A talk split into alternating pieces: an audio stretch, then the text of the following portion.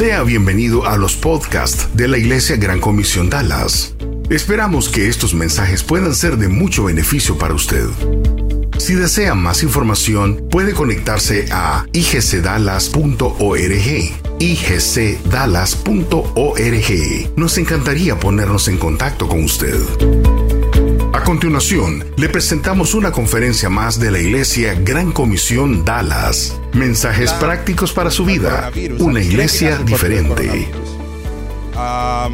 las personas están sintiendo síntomas en su cuerpo físicamente. No porque tienen coronavirus, no les ha dado coronavirus, pero por la ansiedad y la preocupación de tener coronavirus, entonces las personas se sienten mal. Eso es lo que dice el, el artículo de CNN. Dice, de migraña a aspas, inclusive a herpes, el daño en el cuerpo relacionado con el estrés del coronavirus. Y después se pone a hablar que eh, todos los síntomas que la gente está pasando debido al estrés que está pasando el coronavirus, aparentemente hay más personas que se han enfermado del estrés que de hecho de la, eh, enfermedad en sí, que del virus.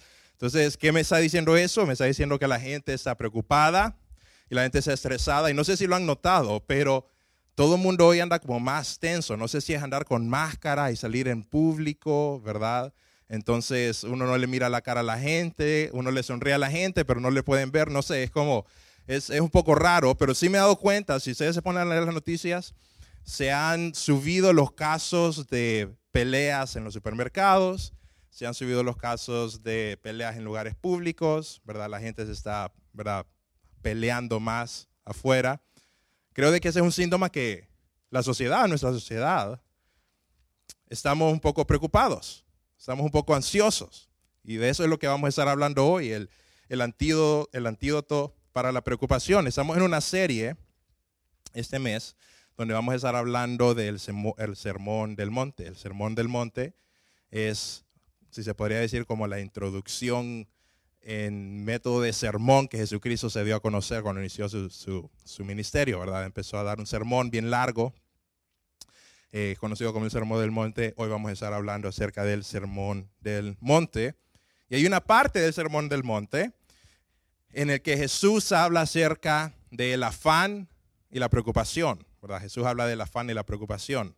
Aparentemente, todo mundo en todos los tiempos de su vida va a andar afanado y preocupado. Así que si ustedes dicen, yo no soy afanado por el coronavirus, solo es cuestión de tiempo, porque después va a pasar una cosa en su, vida para que se vuelvan a sentir afanados, se vuelvan a sentir preocupados. Entonces Jesús empieza a hablar acerca de eh, la preocupación y empieza a hablar acerca del el afán. Básicamente lo que dice es, ustedes no se afanen, ¿verdad? Eso es básicamente lo que dice el afán. Porque vamos a hablar un poco más de eso. Y el problema del afán, creo que el problema del afán es que no resuelve nada, no resuelve ningún problema, ¿verdad? Hay problemas, hay imprevistos, uno se afana, uno se preocupa, pero levante la mano quien ha resuelto su preocupación, ha resuelto su problema con la preocupación. Levante la mano quien ha resuelto su problema con afanarse.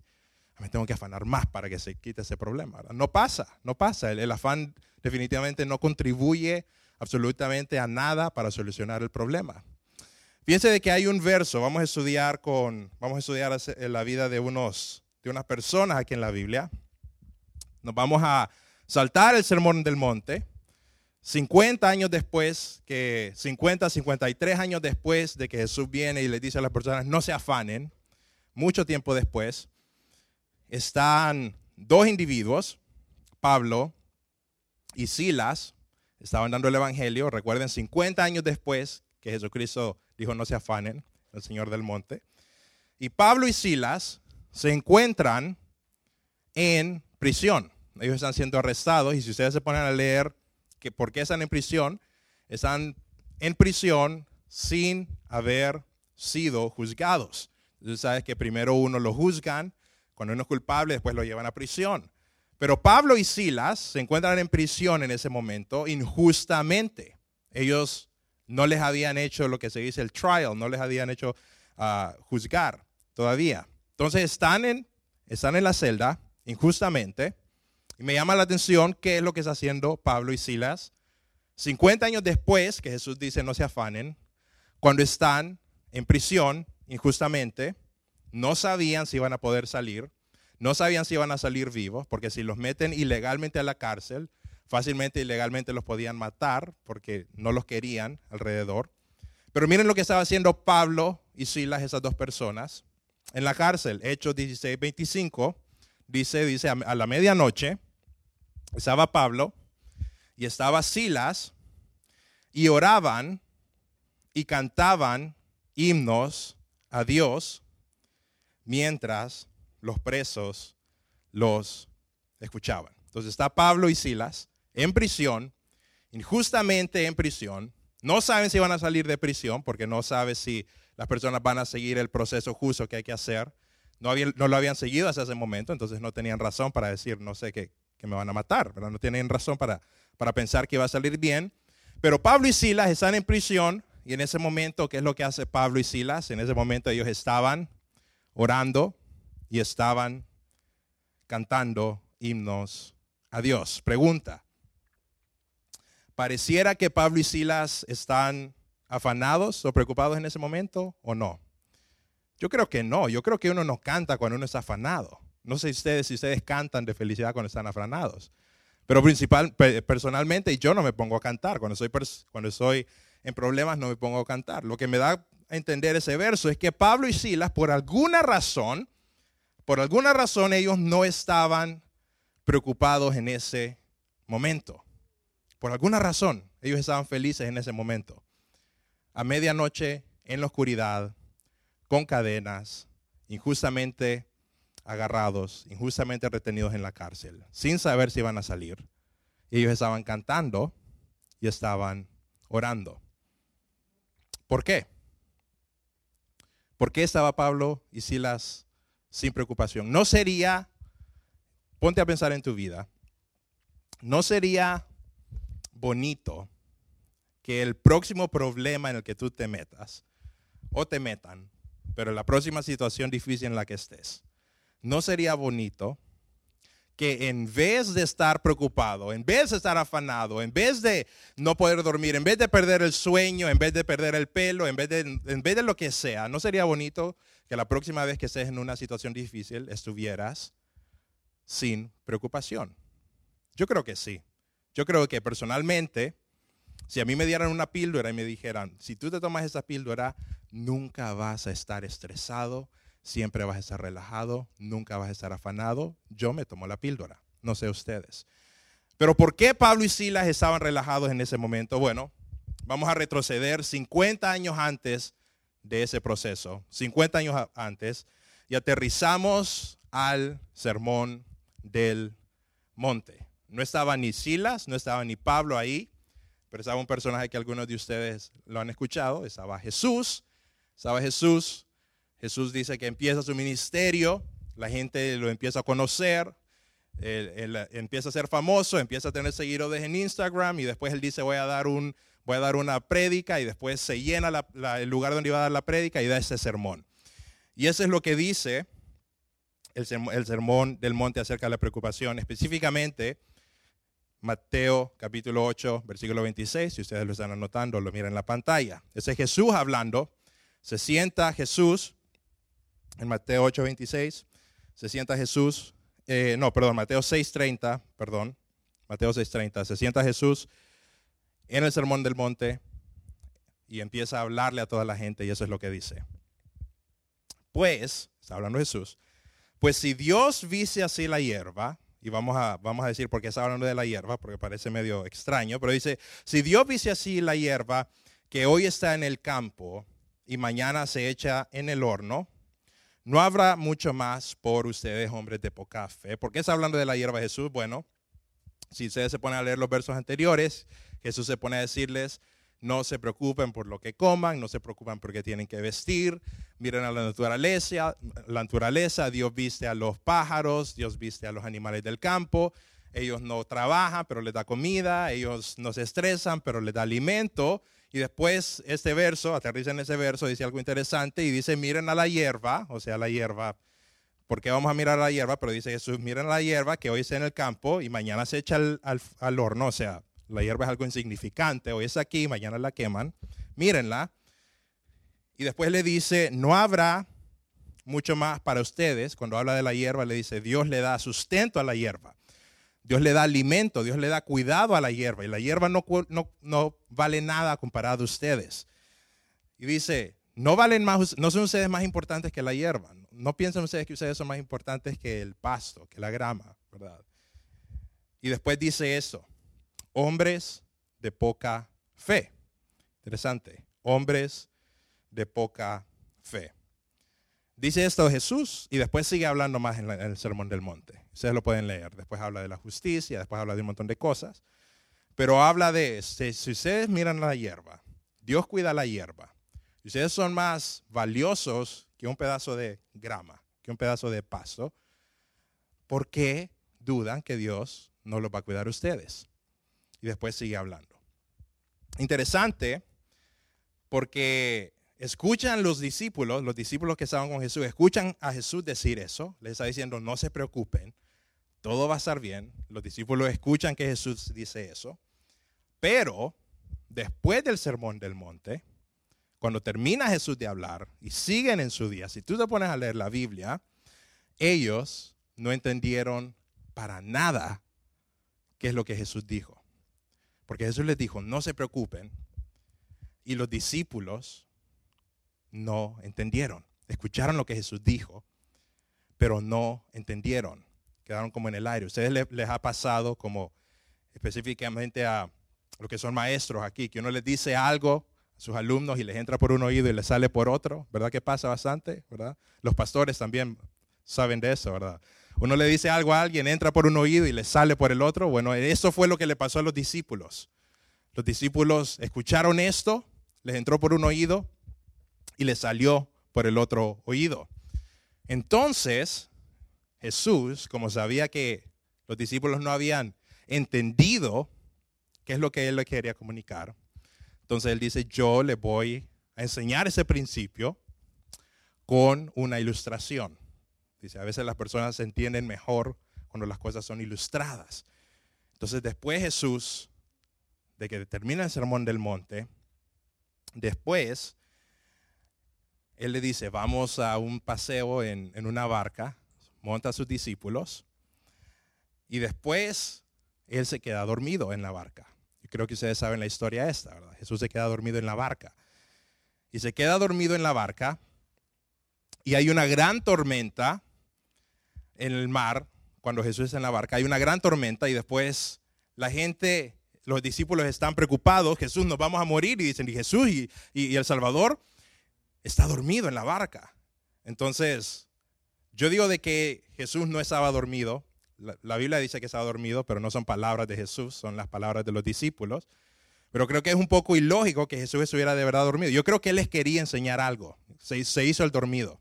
Yo creo, ¿verdad? No es, no tengo pruebas, pero tampoco tengo dudas. Pero yo creo que Jesús, ¿verdad? Jesús les quería enseñar algo. Estaba dormido, se hizo el dormido, creo yo. Los discípulos estaban cuando se va a levantar, Jesús los estaba viendo así como de reojo, todos preocupados, ¿verdad? Hasta que vienen y lo despiertan y le dicen, maestro, maestro, nos vamos a morir, despierta, nos vamos a morir. ¿Cómo puedes estar durmiendo en la barca en ese momento? Hay una tormenta. Y después Jesús les dice esto, Mateo 8, 26. Un ratito después del sermón del monte, Jesús les dice esto. Se despierta de la barca y les dijo, Él les dijo, ¿por qué tienen miedo hombres de poca fe. Hombres de poca fe. Entonces se levantó, reprendió al viento y a las aguas y sobrevino una calma importante. Me llama la atención. ¿Por qué tienen miedo? ¿Y qué les dijo a ellos? Hombres de poca fe. No es la primera vez que les estaba diciendo hombres de poca fe. Ya les había dicho en el Sermón del Monte, no sean hombres de poca fe. Esa es la segunda vez que le dice, hombres de poca fe, no tengan miedo. Y después Jesús viene, calma las aguas, no hay problema. Y ellos dicen, wow, ese, esa persona tiene poderes sobrenaturales.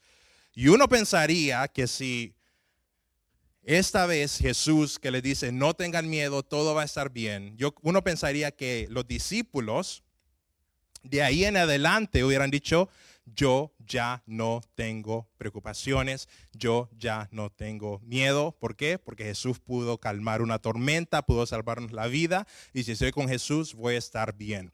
Uno pensaría que esa debería de ser lo que los discípulos hubieran hecho, pero nos damos cuenta que los discípulos siguen sin entender, siguen sin comprender, siguen sin entender este principio. Hombres, no sean hombres de poca fe. Después, los discípulos siguen sin tener fe. Y Jesús me imagino que dijo, ah, no sé qué es lo que tengo que hacer para que ellos no entiendan. Y más adelante vuelve a hacer otra ejemplo, otra explicación, esa vez con Pedro.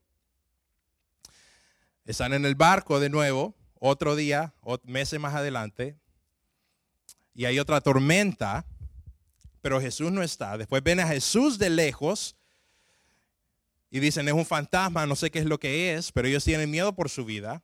Entonces Jesús les dice, soy yo, y le dice Pedro, si tú eres Dios, déjame que yo camine y me acerque hacia ti. Entonces Jesús le dijo, ok, ven. Entonces se sale Pedro de la barca y empieza a caminar sobre el agua, pero después pierde de vista a Jesús y tiene miedo y se empieza a hundir y se empieza a ahogar en el agua.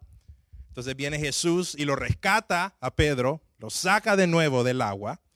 Y en Mateo 14, 31 eso es lo que le dijo a Pedro cuando lo salvó. Le dijo, al momento Jesús extendió la mano y mientras lo sostenía, le dijo, y quiero que repitan conmigo, le dijo, hombre de poca fe. ¿Cuántas veces les ha dicho hombres de poca fe en ese punto? Tres. Tres veces les ha dicho hombres de poca fe. ¿Por qué dudaste? Y uno pensaría que después de tres veces que Jesús le dice, confíen en mí, no tengan miedo. Confíen en mí, no tengan miedo. Confíen en mí, no tengan miedo. Después de tres veces uno pensaría, ok, los discípulos van a entender ahora, confíen en Dios, no tengan miedo. Pero los discípulos siguen sin comprender. Arrestan a Jesús, lo van a llevar al tribunal y le dicen a Pedro, ¿tú conoces a ese hombre?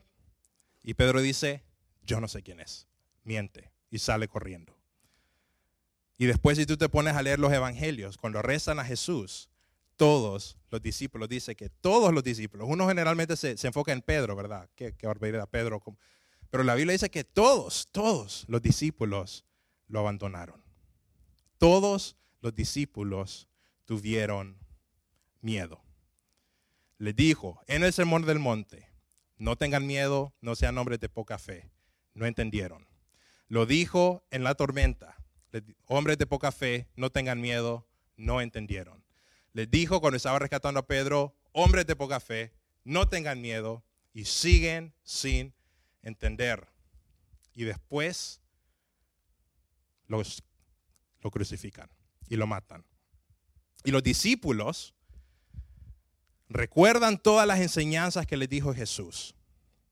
Y todo lo que les dijo en el Sermón del Monte. No tengan miedo, no tengan miedo, no tengan miedo, no tengan miedo.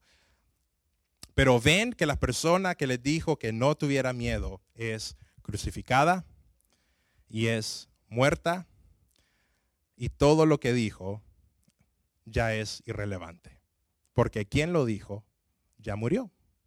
Y cuando Él muere, mueren las esperanzas de ellos de yo no tengo que tener miedo porque Dios está conmigo. ¿Por qué? Porque Jesús ya no está aquí. Pero si ustedes leen la historia, ustedes saben que no termina ahí. Eventualmente Jesucristo resucita. Y eventualmente Él se revive de entre los muertos y se aparece a ellos de nuevo. Y este fue lo que hizo que de verdad ellos, por fin, después de años que Jesús les estuvo tratando de decir, no tengan miedo, no sean hombres de poca fe. No tengan miedo, no sean hombres de poca fe. Este fue el evento que a ellos los hizo entender que no había que tener miedo? Porque había que tener fe en Jesús. Porque si ustedes se ponen a pensar, hasta este momento, todo lo que ha enseñado Jesús, todo lo que les ha dicho, todo lo que les ha enseñado hasta este momento se vuelve relevante. ¿Por qué?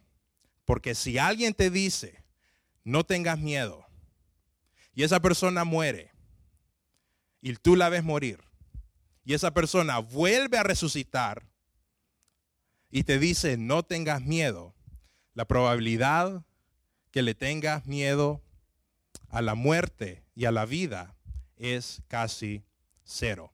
Cuando la persona que predice su muerte muere y resucita y tú lo ves con tus propios ojos, hay pocas cosas en tu vida a las cuales les tienes miedo. Hay pocas cosas en tu vida que no le vas a creer lo que en verdad Él dice.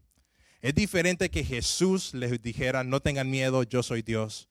Antes a que Jesús les dijera, no tengan miedo, yo soy Dios, resucité de los muertos. Y cuando Jesús les está diciendo hombres de poca fe, le estaba diciendo esto. ¿Por qué les dijo hombres de poca fe tantas veces? Les dijo hombres de poca fe porque ellos creían que Jesús existía, obviamente. Lo podían ver, lo podían tocar pero no creían que Él estaba en control. No creían que Él podía controlar la situación. Fue hasta que Él muere y resucita que ellos se dan cuenta, ah, Él está en control, porque ni la muerte lo puede controlar a Él. Y después de ese evento que pasa, los discípulos y los seguidores de Jesús, de verdad, no vuelven a tener miedo. Fíjense que después, 30 años después de todo esto que Jesús resucita, se va al cielo, arrestan a Pedro y a Juan. Pedro y Juan vieron a Jesús y les dicen, ustedes no pueden seguir hablando de Jesús. Y esta fue su respuesta. Hechos 4:20. Les dice, nosotros no vamos a hacer caso, porque nosotros no podemos dejar de hablar acerca de lo que hemos visto y oído. Nosotros no podemos dejar hablar lo que hemos visto y oído. ¿Qué vieron y oyeron ellos? vieron a su maestro morir, vieron a su maestro resucitar y ellos perdieron el miedo por siempre, porque ese mismo maestro que murió y resucitó fue el mismo maestro que les dijo que no tuvieran miedo. Y cuando tu maestro muere y resucita, tú le haces caso y tú le crees. Muy diferente el Pedro y Juan antes de la muerte de Jesús que este Pedro y Juan en este momento. Aquí vamos a ir aterrizando, qué es lo que, por qué el sermón del monte es tan relevante. Cuando tú, cuando tú crees en Jesucristo, yo creo, todo el mundo cree que creemos en Jesucristo. Hay suficientes pruebas para demostrar que Jesucristo fue real. Pero hay una diferencia en tu vida cuando crees que Él existe a cuando crees que Él de verdad está en control de tu vida. Hay una diferencia. No es lo mismo creer en Jesús que creer que Jesús está en control. Y cuando Jesús en el sermón del monte les dijo, ustedes son valiosos y todo va a estar bien. Cuando Jesús les dijo, Ustedes son más valiosos que la hierba, ustedes son más valiosos que los, que los ah, pájaros, ustedes son más valiosos que los animales. Todo va a estar bien. Nosotros, cuando tú crees que ese Jesús que dijo eso, es el mismo Jesús que murió y resucitó, tú crees que lo que Él dijo, lo dijo con autoridad y lo dijo con poder. Por eso es diferente creer que Jesús existió a creer que Jesús de verdad está en control. Y cuando tú estás en una situación que te da, que te quita la paz, cuando tú estás en una situación donde estás afanado, cuando tú estás en una situación donde hay mucha preocupación, lo que está pasando es que estás siendo una persona de poca fe. Porque tener fe no es creer que alguien existe. Tener fe es creer en las palabras que esa persona dice. Es tenerle confianza. Es como una relación con alguien. Tú no necesitas prueba que esa persona existe. Pero ¿por qué decides confiar en alguien? No porque crees que esa persona existe. Decides confiar en alguien porque crees en lo que sale de la boca de esa persona. Y Jesucristo nos está diciendo, todo va a estar bien. Yo tengo control de tu vida. Tú eres valioso para Dios y Dios nunca te va a dejar solo. Y cuando tú crees esas palabras que dijo Jesús, cuando tú crees que Jesús está diciendo todo va a estar bien, todo va a estar bien, todo va a estar bien, cuando crees en lo que de verdad eso es lo que dijo, tienes menos razones en la vida para estar en preocupación.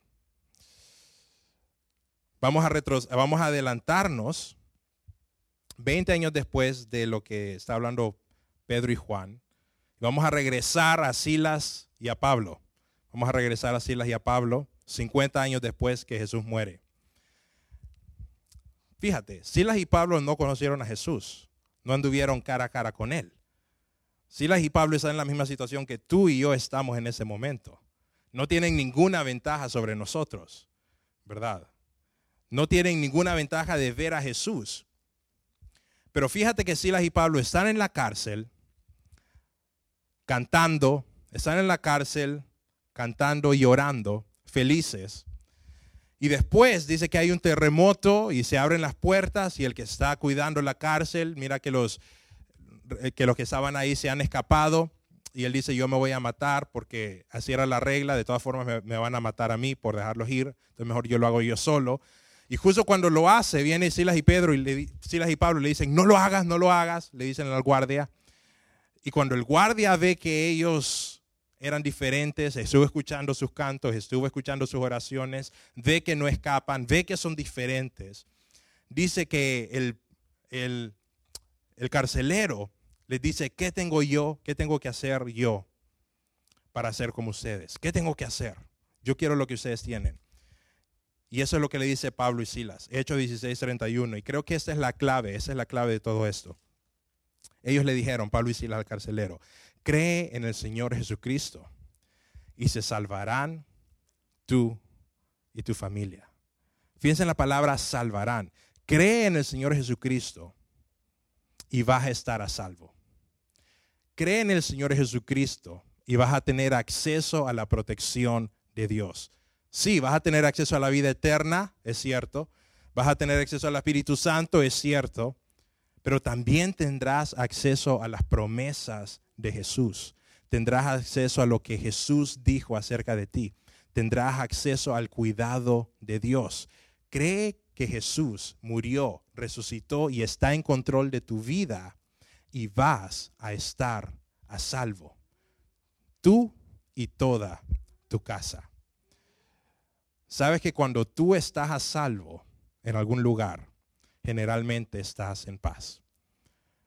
¿No es cierto? Cuando sabes que estás a salvo, tú generalmente estás en paz, estás tranquilo, estás relajado. Y lo que estaba pasando con Silas y Pedro es que ellos estaban, sí, estaban en la cárcel, sí estaban encerrados, sí estaban en problemas, sí estaban Ah, con incertidumbre, no sabía qué es lo que iba a pasar. Sí tenían muchos eh, ah, ah, conflictos en ese momento, sí su vida estaba en peligro, pero, pero Pablo y Silas estaban a salvo. ¿Por qué? Porque estaban creyendo lo que Jesús dijo acerca de ellos. Si tú eres mi hijo y crees lo que digo, tú y tu casa van a estar a salvo. Entonces, ¿cuál es el antídoto? ¿Cuál es el antídoto para la preocupación? Yo creo que el antídoto para, el antídoto para la preocupación es entender Uno que Jesús te dice que vas a estar bien. Entender que sus palabras tienen autoridad. Y entender que Él te ofrece esa salvación el día de hoy. Cuando tú crees en las palabras de Jesús y cuando esas palabras tienen significado y poder en tu vida, tú tienes el acceso a la paz y el acceso a la tranquilidad que tenía acceso Pablo, que tenía acceso Silas y que tuvieron acceso los discípulos después de ver que lo que Jesús decía, lo decía con autoridad. Entonces te pregunto, ¿eres una persona que cree en Jesús, pero no cree que es lo que Jesús dice? ¿Eres una persona que cree que Jesús es real, pero cuando vienen los problemas, no cree lo que Jesús habló? ¿Eres una persona que dice, yo soy cristiano, yo vengo a la iglesia, pero cuando se trata de situaciones en tu vida, te cuesta escuchar la voz de Dios, empieza creyendo en tu vida, empieza creyendo en tu vida que Jesús en verdad sí está al control de tu situación. Y cuando tú entiendes ese principio que, Jesús sí está al control de su situación, tú te sientes a salvo. ¿Por qué? Porque estás a salvo. Porque estás ante la presencia y con acceso directo a Jesús, al Salvador. Entonces, la próxima vez que tú te sientas en afán, la próxima vez que tú te sientas en preocupación, ¿a quién estás escuchando? ¿Estás escuchando las palabras de Dios o estás escuchando alguna otra mentira? Porque muchas de nuestras preocupaciones, muchos de nuestros afanes se curarían y se fueran si bloqueamos algunas cosas negativas que entran a nuestro oído y escuchamos y creemos qué es lo que dijo Jesús de nosotros. ¿Y qué es lo que dijo Jesús de nosotros? Lo que dijo es que ustedes son más valiosos que la hierba del campo. Y si Dios cuida la hierba del campo, ¿cómo creen ustedes que no lo va a cuidar a ustedes? ¿No creen ustedes que ustedes son más valiosos? No sean personas de poca fe. Vamos a orar, vamos a ponernos de pie.